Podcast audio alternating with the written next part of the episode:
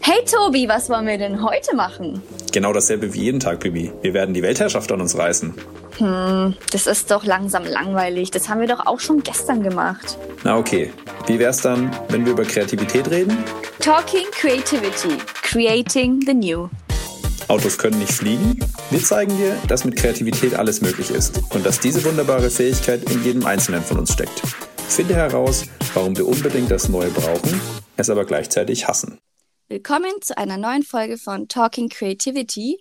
Heute mit dem Podcast Dr. Martin Meinl. Er ist Kreativitätsforscher und Experte und hat mit uns über das Thema Kreativität gesprochen und was Kreativität eigentlich für Unternehmen auch bedeutet. Außerdem haben wir darüber gesprochen, warum uns es so schwer fällt, kreativ zu sein, obwohl wir doch eigentlich wissen, dass nur durch unsere Kreativität Fortschritt, Neues geschaffen werden kann.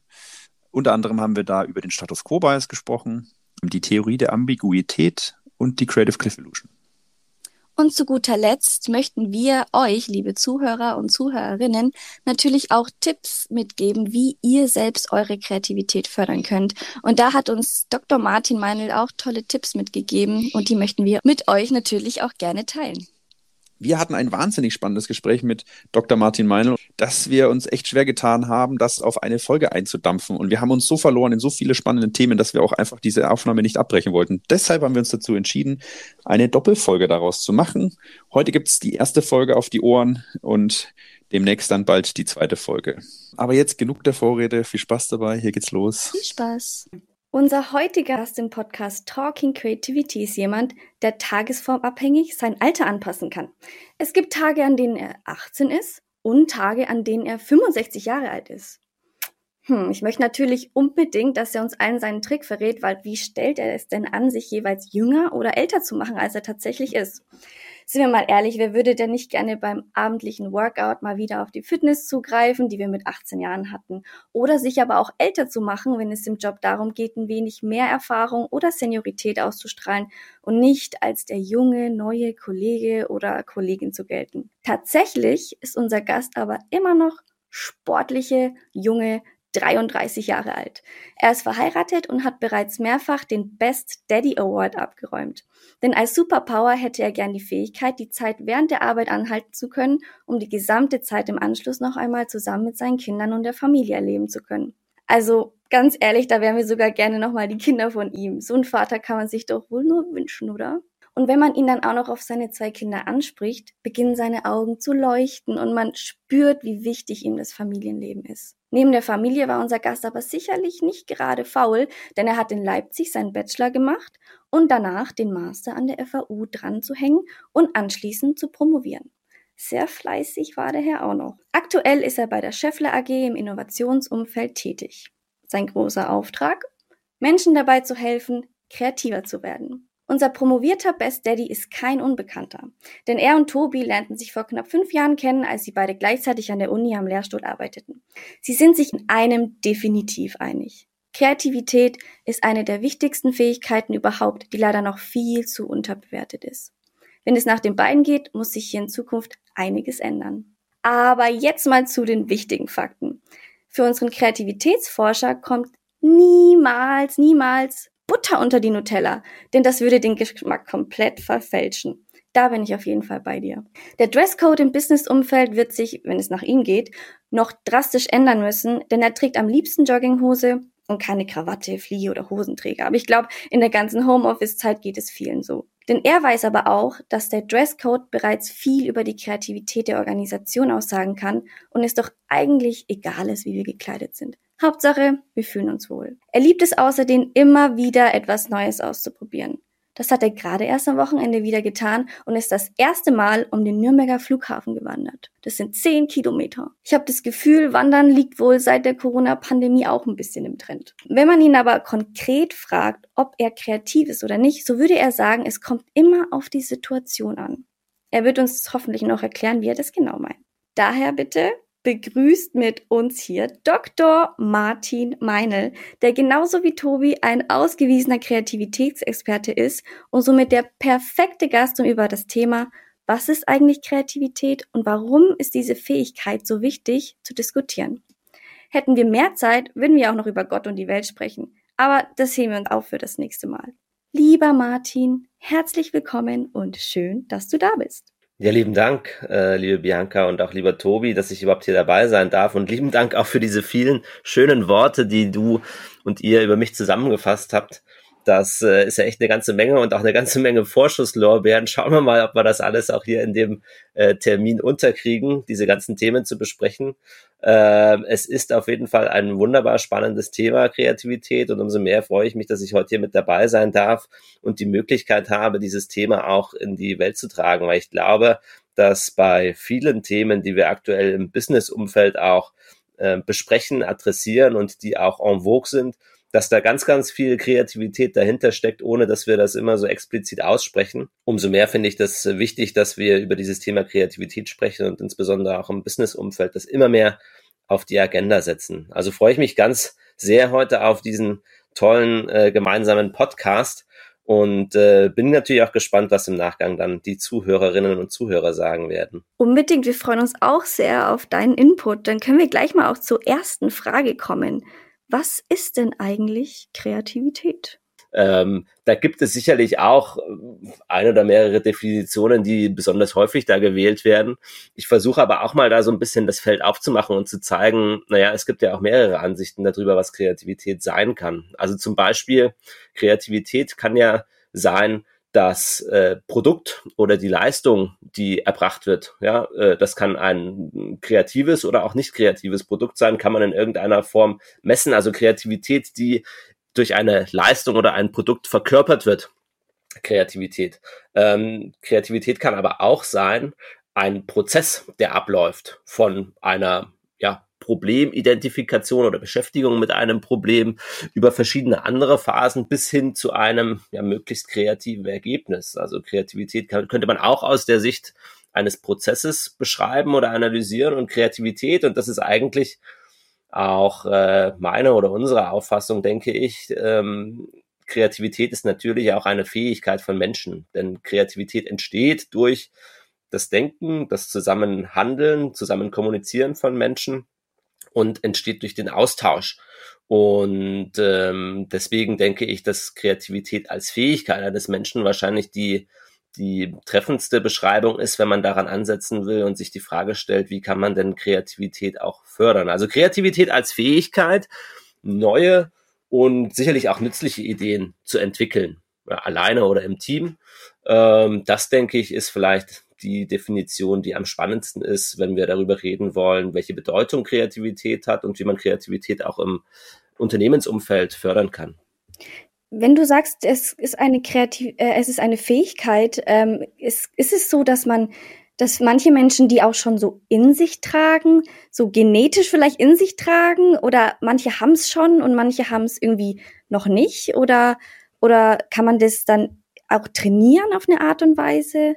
Also ich glaube, also es ist eine sehr spannende Frage. Ich glaube, es gibt über das Thema Kreativität sehr, sehr viele Fehlwahrnehmungen, woher auch immer die entstanden sind. Aber ich glaube, es gibt ähm, Fehlwahrnehmungen und einer ist ganz besonders, nämlich dass Kreativität eine Fähigkeit ist, die manchen Menschen angeboren ist und manchen eben auch nicht. So dass es viele Leute auch gibt, die von sich behaupten, dass sie überhaupt nicht kreativ sein können, ja, und sagen, naja, wenn es um Themen, ums Thema Kreativität geht, dann frag doch mal lieber jemand anders, der ist kreativer als ich. Und das finde ich eigentlich immer sehr schade, weil, und das hat die Forschung über die letzten 50, 60 Jahre auch gezeigt, Kreativität ist eine Fähigkeit, die in jedem von uns steckt. Jeder von uns kann kreativ sein, wenn wir das wollen und wenn wir das auch trainieren.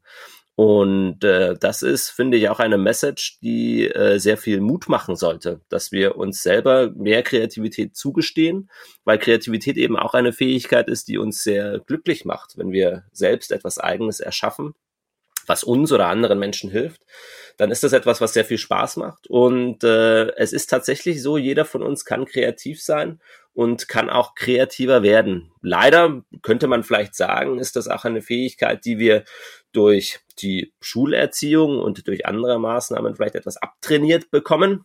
Aber das äh, ist wieder ein anderes Thema, worüber man extra eigentlich vielleicht reden sollte, wie das Bildungssystem aussieht. Aber äh, um auf die Frage nochmal zu antworten, Kreativität ist eine Fähigkeit, die jeder von uns in sich hat, die er selber für sich auch trainieren und anwenden kann. Also keiner es gibt keinen Menschen auf der Welt, der nicht kreativ sein kann, wenn er nicht will.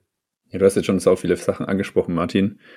Ähm, ich habe auch tatsächlich mal genau diesen, diesen Punkt so ein bisschen recherchiert im Vorfeld, ähm, weil wir eigentlich von der Zeit her herkommen, dass die Menschen oft denken, eben, das ist angeboren oder nicht angeboren oder es ist so eine göttliche Eingebung.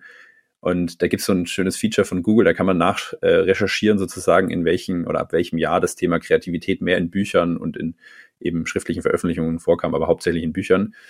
Und da sieht man tatsächlich, dass das Thema Kreativität so eigentlich relativ neu ist und eigentlich erst so um 1900, 1925 rum so leicht angestiegen ist und 1950 dann eigentlich so, ich würde sagen, ein exponentielles Wachstum äh, erfahren hat ähm, an Nennungen, sage ich jetzt mal. Und es zeigt vielleicht auch genau diesen Wandel, ähm, von dem du jetzt gesprochen hast, dass wir eingangs immer dachten, naja, das ist so eine so eine göttliche Eingebung, ja, und das ist irgendwie keine von, von uns Menschen herausgetriebene Fähigkeit, sondern eben ja, etwas göttlich Gegebenes, Angeborenes. Und diese, diese Wandel zeigt sich eigentlich ganz schön durch diese ähm, öftere Nennung von, von, von Kreativität und dieses mehr davon sprechen und so weiter. Also das finde ich auch ganz interessant, dass wir eben jetzt mehr und mehr verstehen und es scheinbar auch sehr, sehr jung ist, diese Erkenntnis, dass es eben eine Fähigkeit ist, die in uns liegt, die wir auch dann tatsächlich am Ende ja trainieren können und vielleicht auch trainieren müssen, ja, und eben dann auch so Facetten, wie du jetzt angesprochen hast, ähm, das Schulsystem vielleicht auch eher, ähm, ja, Kreativität vielleicht ein bisschen abtrainiert, beziehungsweise ähm,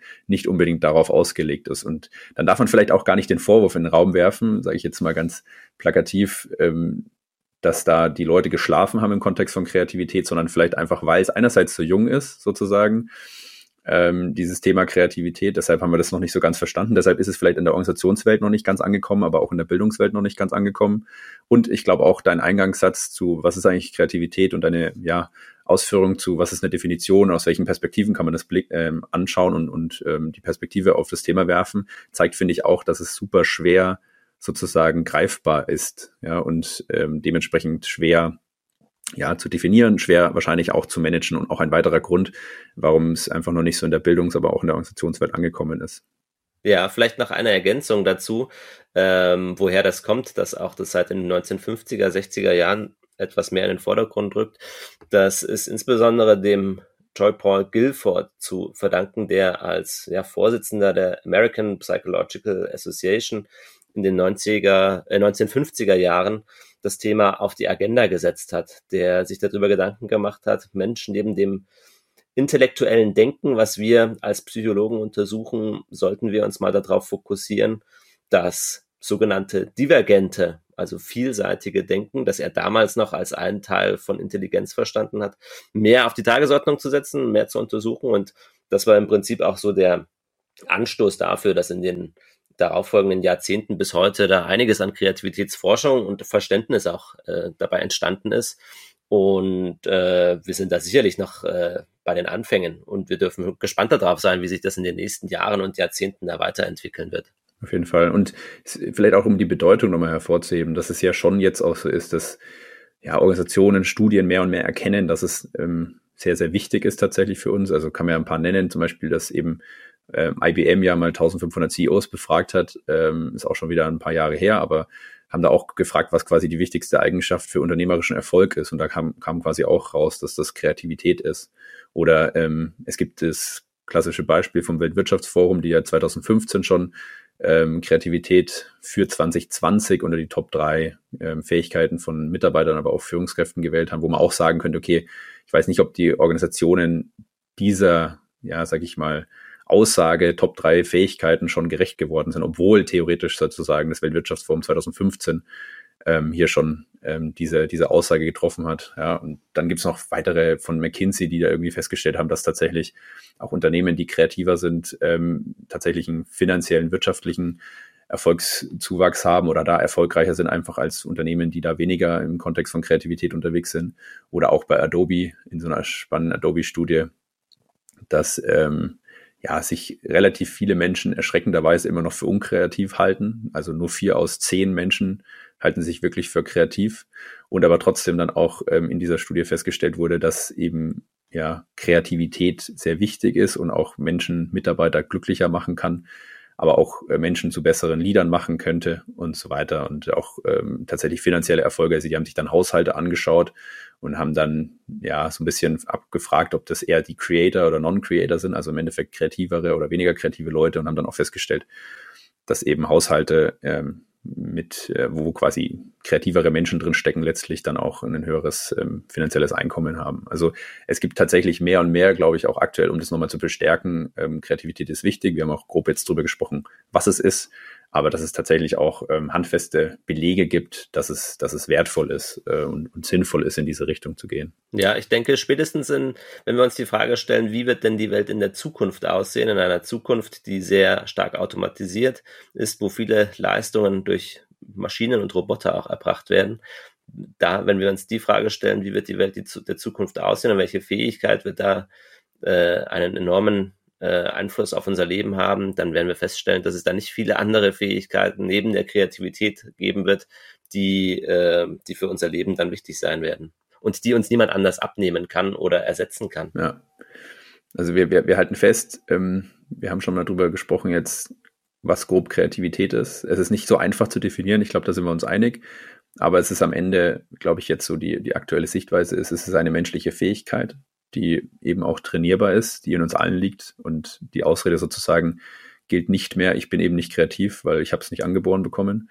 Und es ist auf jeden Fall nach, nach unserer Diskussion jetzt, glaube ich, auch klar rausgekommen, dass es eine super wichtige Fähigkeit ist, ähm, in die es sich lohnt, sage ich mal, zu investieren und die sich vielleicht auch lohnt, ähm, genau anzuschauen und wahrscheinlich noch länger jetzt äh, mit Perspektive auf, auf Maschinen und eben Automatisierung noch länger uns Menschen zu eigen bleiben wird, ähm, im Unterschied zu klassischen, sage ich mal, logischen Abhandlungen von Dingen, wie vielleicht teilweise sogar auch schon, sage ich mal, so logische Schlussfolgerungen von ähm, Juristen, die auch schon mehr und mehr versucht werden zu automatisieren, ist wahrscheinlich Kreativität das, also die Fähigkeit, etwas wirklich Neues zu schaffen, noch länger das, was, was wir Menschen einfach ja, für uns zu eigen haben und uns, äh, glaube ich, da von den Maschinen und von der Automatisierungsthema Thematik abgrenzen können. Und deshalb glaube ich auch, wie du sagst, kann ich es auch noch mal unterschreiben, ähm, eine Fähigkeit, die für die Zukunft eher an Relevanz gewinnen wird, ähm, als, als verlieren wird für uns Menschen. Also ich glaube, wir geben jetzt auch vielen Zuhörern hier ganz viel Mut und äh, Motivation auch mit,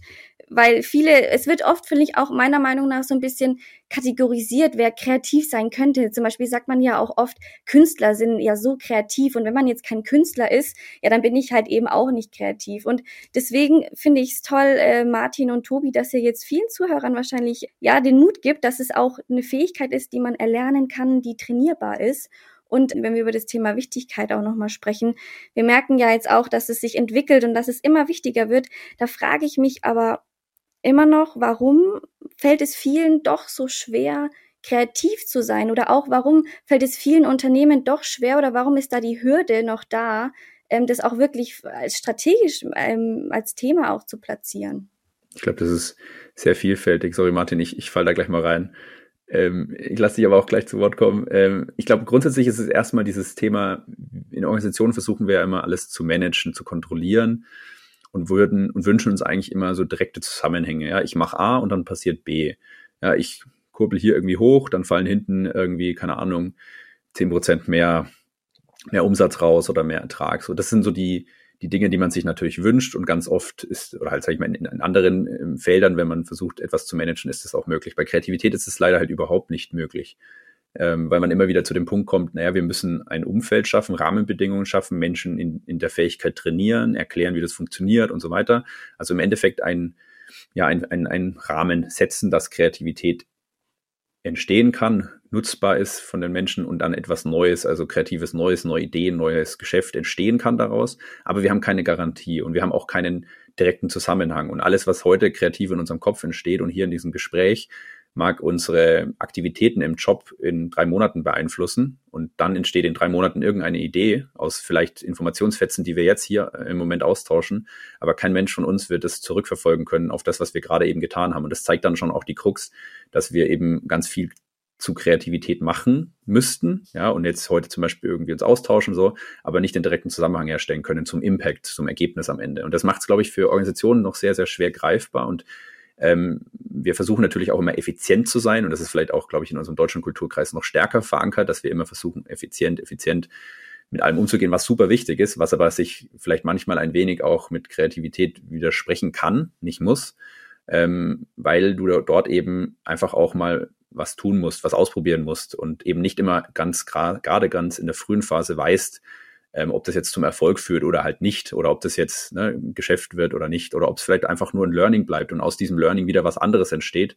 Also wieder eine andere neue Idee oder ein neues Geschäft, was dann aber vielleicht zum Erfolg führt. Also ähm, das ist, glaube ich, so grundsätzlich mal so die eine Krux, warum es vielleicht äh, von Organisationsseite noch nicht so auf der Agenda steht. Und das andere Feld ist dann noch so das Persönliche, warum es einem persönlich so schwer fällt. Und da gibt es ganz viel Forschung dazu ähm, von irgendwelchen ähm, Biases, die in uns stecken, dass wir uns eben intuitiv eher für das ähm, unkreative Bekannte versus dem Unbekannten äh, entscheiden. Das nennt man den sogenannten Status Quo Bias, der einfach in uns drinsteckt und den wir eigentlich alle haben, von dem wir aber einfach nichts wissen und die nicht unbedingt merken. Und das ist auch wieder eine, ein Punkt, wo ich zurückkomme. Deshalb müssen wir über Kreativität und das Thema aufklären, weil nur wenn wir die Menschen darüber aufklären, aufklären, dass es diesen Status Quo Bias gibt, nur dann können die Menschen auch sinnvoll ihre Kreativität nutzen und fallen diesem Bias sozusagen nicht zum Opfer letztlich. Also da gibt es auch ganz konkret eine Studie, äh, wo man quasi exemplarisch sagen könnte, okay, man hat irgendwelchen Managern zehn Ideen gezeigt und die mussten sich dann entscheiden, für welche Ideen, also welche Ideen weiterkommen, welche nicht. Und man hat dann eben über ein größeren, größeres Datensample festgestellt, dass da eben ähm, gerade Manager in so einer Entscheidungsposition, wo es natürlich auch um Ressourceneffizienz geht, weil das ist ja ein ganz wichtiges Kriterium, wenn Manager vor Entscheidungen stehen für oder gegen Ideen oder welches Projekt kommt weiter, welches nicht, dass gerade dann eben immer dieser Status Quo-Bias extrem zuschlägt und wir dann eigentlich die gerade bekannten unkreativen Lösungen wählen und die Kreativen kommen da eben nicht weiter. Also das ist nur ein, ein Beispiel, warum wir uns da vielleicht im Kontext von Kreativität wehtun, äh, wehtun, schwer tun und ähm, äh, das der Idee vielleicht wehtut und die dann immer stirbt. Aber Martin, du hast bestimmt auch noch ganz viele Sichtweisen und Gedanken dazu. Ja, ich finde diese beiden Punkte auf jeden Fall sehr, sehr äh, richtig und wichtig. Ähm, Würde gerne noch einen Punkt ergänzen, weil ich glaube, dass äh, viele Mitarbeiterinnen und Mitarbeiter im Unternehmen dieses Thema Kreativität, weil es eben auch so schwer ist, äh, gern von sich weghalten und äh, vielleicht sogar sagen, die Aufgaben, die ich machen muss, das sind gar keine kreativen Aufgaben. Ich komme auch da mit, mit meinen Routinetätigkeiten komme ich auch gut durch, weil das Thema Kreativität vielleicht auch oft verankert ist im Innovationsmanagement, weil ich da vielleicht besonders viel Kreativität brauche. Ähm, ich könnte mir gut vorstellen, dass ähm, viele Mitarbeiterinnen und Mitarbeiter im Unternehmen sagen, ich muss gar nicht äh, kreativ sein. Genau das Gegenteil ist aber der Fall. Also wir müssen eigentlich alle in unserem Arbeitsleben immer wieder kreativ sein. Die Frage ist vielleicht auch, wie häufig und wie stark müssen wir kreativ sein. Aber es gibt in jedem Job von uns gibt es Herausforderungen, die wir mit neuen und sinnvollen Lösungen lösen müssen. Also wir müssen kreativ sein. Ähm, ja, und oftmals ist es ja auch so, die Leute sind ja eigentlich schon kreativ, aber wissen es so bewusst auch gar nicht, dass sie eigentlich schon sehr kreativ in ihrem Arbeitsalltag sind. Genau, oder? sie äh, denken da gar nicht drüber nach, dass das eben die, ihre eigene kreative Fähigkeit ist, die da dahinter steckt, sondern sie wundern sich dann halt darüber, dass sie tolle Sachen, also sie staunen dann darüber, welche tollen Sachen sie entwickeln können, aber bringen das nicht mit ihrer eigenen Fähigkeit, ähm, in Verbindung, die ihnen dabei geholfen hat, sondern äh, sehen das vielleicht auch als Zufall, dass da so etwas Schönes bei rausgekommen ist, als schöne Teamleistung, die da entstanden ist. Aber äh, insgesamt wird wahrscheinlich zu wenig darüber nachgedacht, wie was für ein toller Prozess da äh, stattgefunden hat und welche Fähigkeit da, dafür genutzt wurde, weil wir eben auch selten ähm, ja äh, beigebracht bekommen, was eigentlich Kreativität ist und wie Kreativität entstehen. Und ich, ich denke, ich denke, um jetzt auch mal ein Beispiel zu nennen, ähm, gerade was Führungskräfte angeht. Führungskräfte haben eine extrem große kreative Herausforderung, glaube ich, weil sie zum einen natürlich ihre Mitarbeiterinnen und Mitarbeiter motivieren müssen, ständig aufs Neue, äh, Visionen setzen müssen und weil sie aber auch ähm, ja, Herausforderungen meistern müssen, wenn Mitarbeiterinnen und Mitarbeiter mal unzufrieden sind und ähm, es vielleicht die eine Standardlösung, die man normalerweise wählt, beispielsweise eine Beförderung oder Gehaltserhöhung, ja, einfach nicht möglich ist aus verschiedenen Gründen. Dann muss ich eben andere Wege gehen, die äh, nicht dem Standard entsprechen, muss mir Lösungen suchen, wo mir keiner sagt, was die perfekte Lösung ist, sondern wo ich mich eben, und jetzt kommt auch noch eine spannende Facette von Kreativität hinzu, wo ich mich empathisch in eine andere Person hineinversetzen muss und eigentlich erstmal fragen muss, was ist denn eigentlich dein Bedürfnis, weswegen bist du denn gerade unzufrieden und finde dann wenn ich mich auf diesem Pfad entlanghangle, äh, auch wieder eine, eine sehr spannende Lösung. Aber das ist schon wieder eine neue Facette, die da jetzt hinzukommt. Ja, es ist, es ist ein unfassbar komplexes Feld, einfach um dieses, warum, warum es uns so schwer fällt. Also, du hast jetzt schon ein paar Punkte angesprochen, Martin.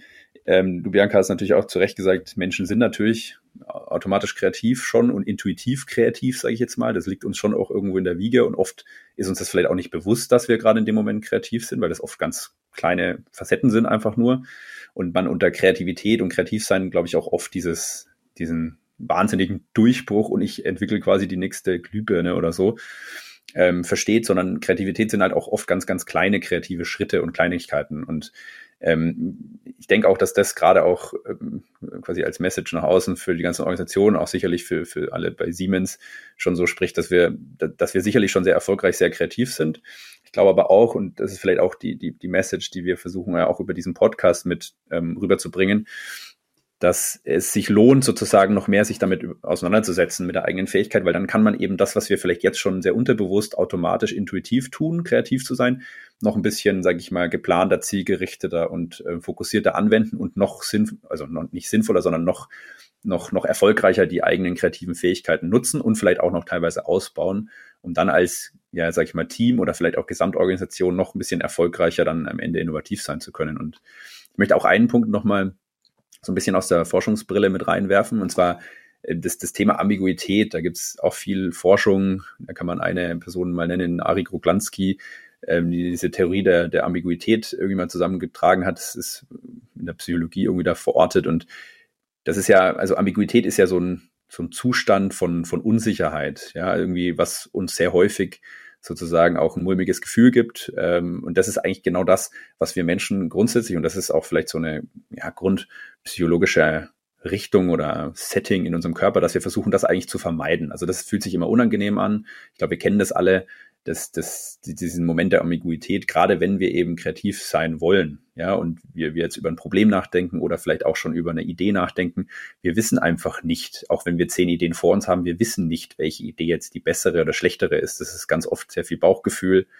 Natürlich, je weiter die dann in, entwickelt werden und, und sage ich mal, reifer werden, vom Reifegrad her, desto stärker kann man da auch harte Kriterien ansetzen. Aber gerade ganz, ganz frühe Phase, und das ist natürlich so der, der Magic Moment, wenn es um Kreativität geht, da ist sehr viel Ambiguität und da neigen wir eben dazu, diese Ambiguität möglichst schnell vermeiden zu wollen, beziehungsweise eine, eine schnelle Antwort darauf ähm, zu liefern, ja, um eben diese Ambiguität zu vermeiden. Und ähm, da gibt es grundsätzlich zwei Wege, sag ich mal, die, die, die da in dieser Theorie da mal aufgezeigt wurden, die man eben immer automatisch geht. Und entweder ist es der Weg, anstelle von wirklich tiefgründigen Informationen aufzubereiten und wirklich, sage ich mal, geduldig ähm, sich da reinzuwühlen und dann eben Entscheidungen zu treffen, ähm, ist man sehr voreilig und hetzt sozusagen in die nächste Phase über und, und sagt, okay, ich will quasi Ambiguität ver ver verhindern, dieses un unwohle Gefühl. Also nehme ich jetzt schnell die erstbeste Idee und gehe halt weiter. Ja, und das sagt jetzt eigentlich schon genau das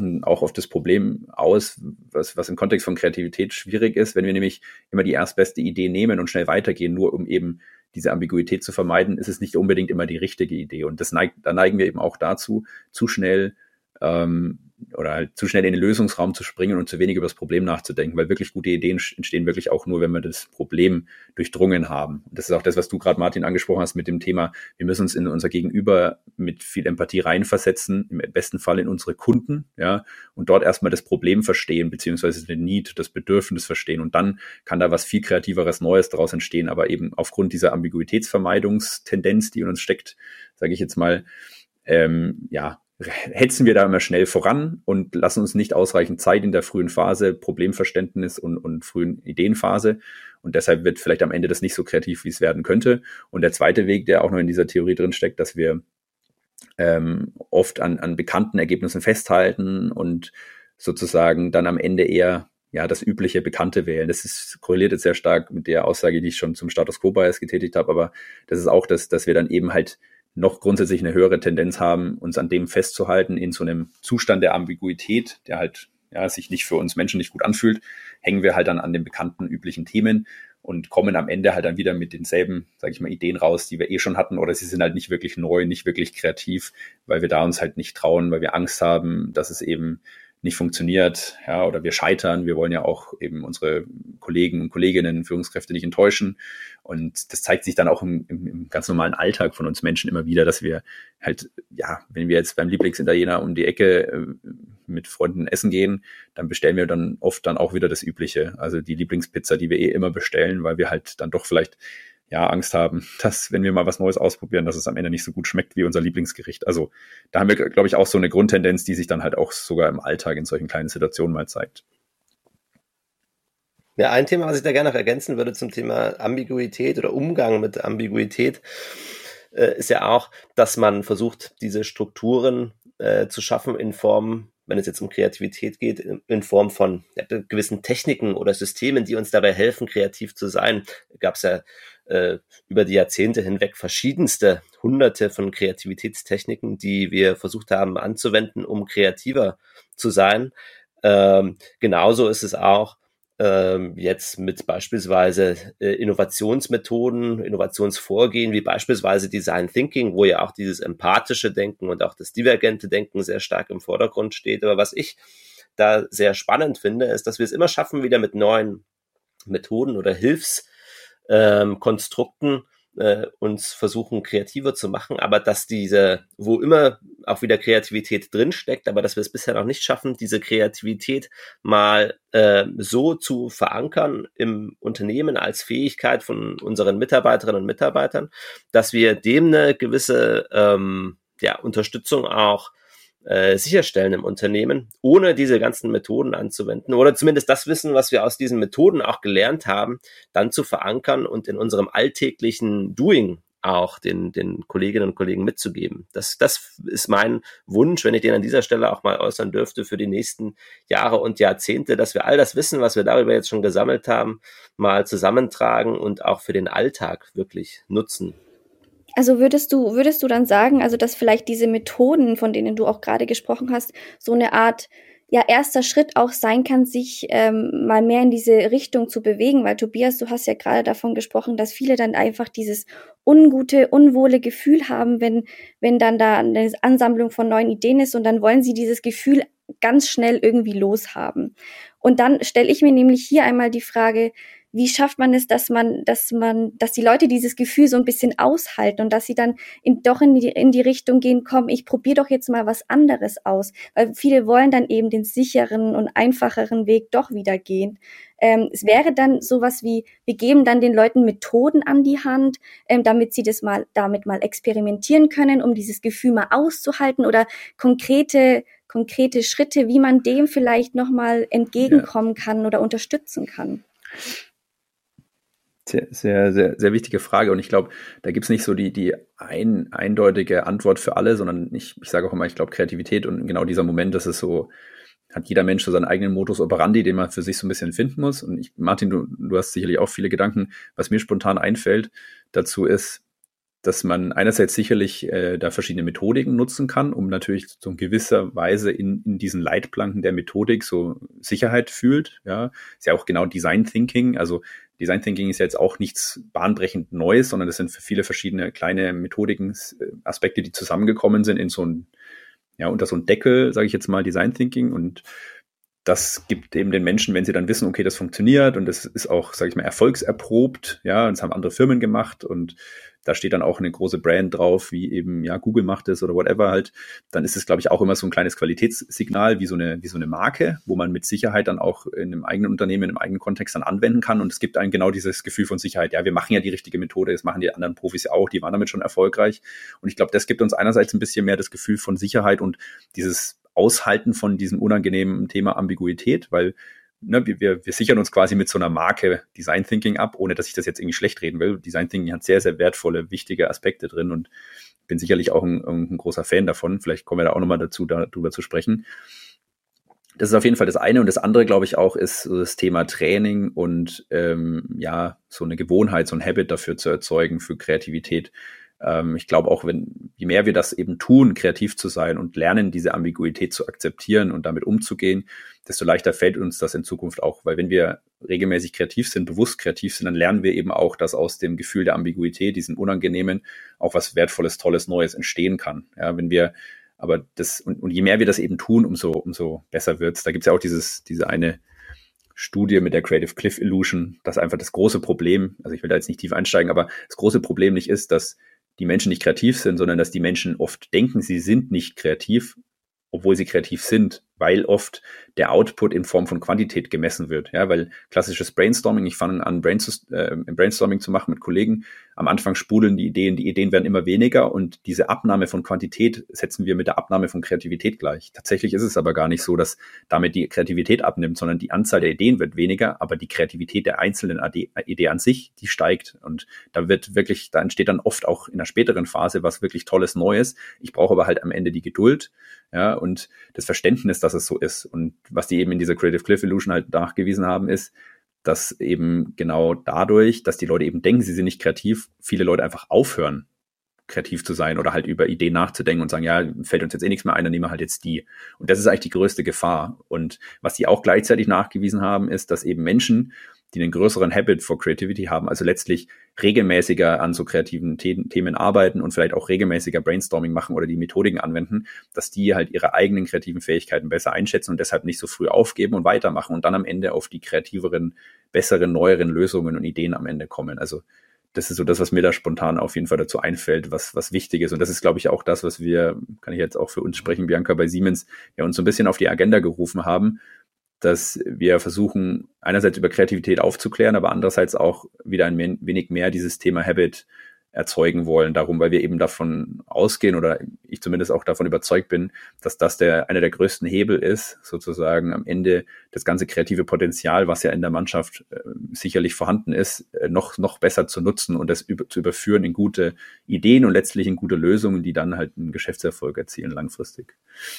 Genau, und dafür brauchen wir eben auch ständig die Offenheit für Neues, was, was auch eine, sicherlich, also eine Teilfähigkeit von Kreativität ist. Ich glaube, Kreativität ist eine Fähigkeit, die aus vielen Teilfähigkeiten zusammensetzt. Eine davon eben auch die Offenheit für Neues.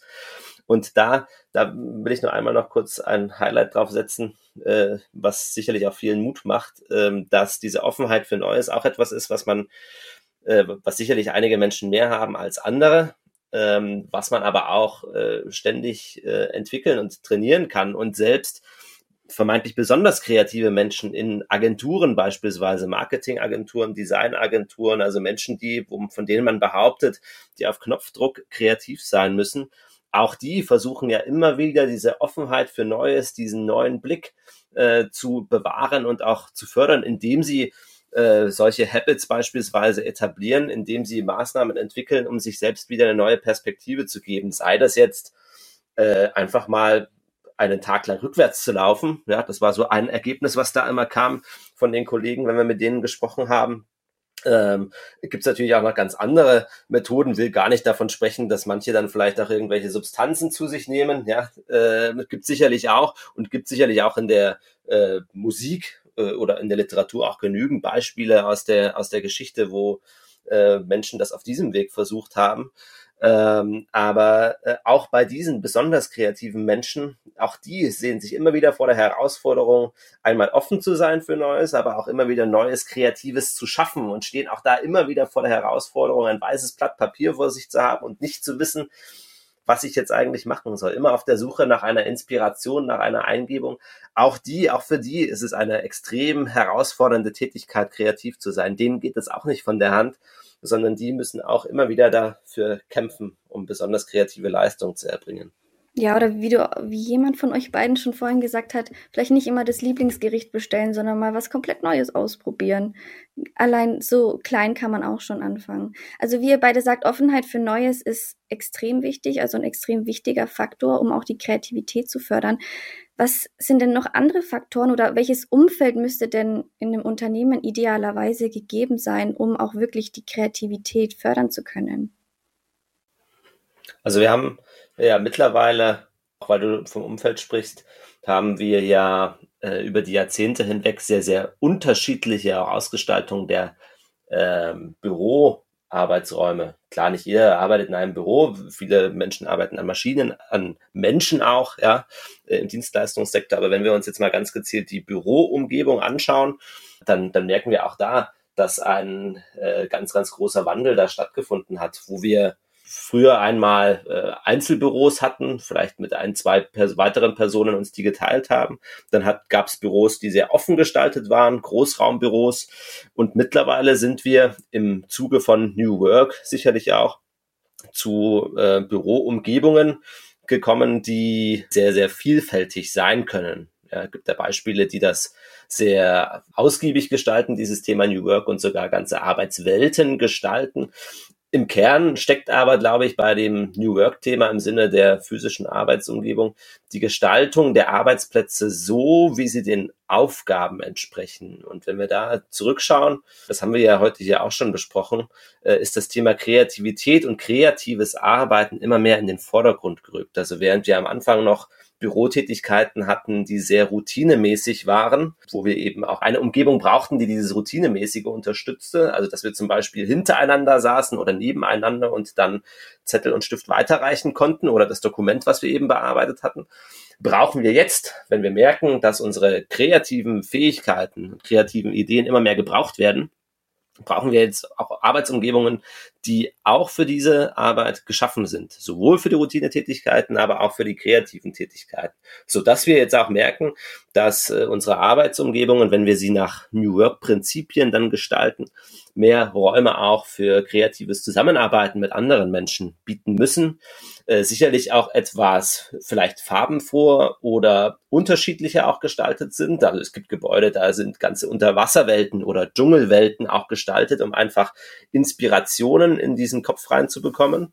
Ich denke, das ist ein wichtiges Thema, wenn wir heute darüber nachdenken, wie wir unsere Umgebung beeinflussen können, die uns kreativer machen kann. Ich merke nur auch immer, da ist immer so ein bisschen Vorbehalt in den Organisationsumfeldern irgendwie vorhanden, habe ich so das Gefühl. Also so dieses, was ich immer gehört habe, ist so, ja, da stellen wir jetzt Europaletten in den Raum und dann haben wir so Startup-Atmosphäre und dann sind wir kreativer. So und das ist dann natürlich so, ja klar, also die, die Europaletten an sich erzielen natürlich nicht den Effekt.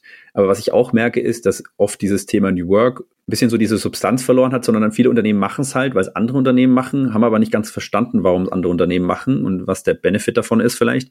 Was ich damit sagen will, ist, dass zum Beispiel einfach nur dieses Palettenbeispiel. Ich glaube, wir unterschätzen einfach in Organisationen oft dieses unterschwellige Signale senden, was ich eben tue, auch durch wie ich eben eine Umgebung gestalte. Und bei Europaletten ich, ich mag das Beispiel einfach nur, weil es so illustriert, wie das funktionieren kann, weil meiner Meinung nach gibt es nämlich schon eine schöne Erklärung dafür, und zwar, dass eben wir Europaletten in einen Raum legen und die quasi eine Signalwirkung haben. Europaletten sind nicht fertig, die sind nicht hochglanz gebürstet, äh, abgeschliffen, sondern die sind roh. Also im, im Vergleich zu einem klassischen Vorstands, ja, Besprechungsraum ist das halt genau der Gegensatz, ja. Und ähm, ich glaube schon, dass das unterschwellig ähm, an den Menschen quasi ein Signal senden kann, in dem Raum, wo die Europaletten sind, die halt ein bisschen roher aussehen, wie eine Garage, wie eine Startup-Umfeld, was auch immer. Das sind vielleicht auch dann diese rohen, unfertigen Ideen mehr erwünscht und ein Raum, wo man das zulassen kann und zulassen sollte. Ein so perfekt, ja, allglatter Raum und, und Hochglanzmöbel wie vielleicht in einem Vorstandsumfeld der ist da vielleicht eher einschüchternd als, als Signalwirkung unterschwellig auf uns Menschen, weil wir dann eben denken, okay, alles, was ich hier sage, muss quasi perfekt sein und eine Idee ist ja per se nie perfekt, ja, sonst wäre es keine Idee, sondern dann wäre es schon längst ausgearbeitet. Vielleicht kann man über diesen, diesen Weg der Europalette ein bisschen klären, wie eben auch eine physische Arbeitsumgebung wirken kann, eben einerseits sicherlich auch, wie Martin erklärt hat, eben über wie wir Menschen uns dann darin verhalten, aber es hat halt eben auch eine gewisse Signalwirkung, die wir, glaube ich, oft vernachlässigen. Ja, auf jeden Fall, weil das eben eine Facette ist, die viel zu wenig beachtet wird, nämlich die symbolhafte Wirkung von, von solchen Themen, aber auch von Handlungen, von äh, Führungskräften, von Idolen in Unternehmen, haben ja nicht nur den Inhalt als, als Message beispielsweise, sondern auch immer eine symbolhafte Wirkung. Und die sollte nicht unterschätzt werden und kann insbesondere auch bei dem Thema New Work und bei der Gestaltung der Arbeits, des Arbeitsumfelds dabei helfen, auch eine Kultur zu schaffen über genau solche Symbole, eine Kultur, die Innovationen, kreatives, offenes Denken fördert und äh, nicht im Keim erstickt.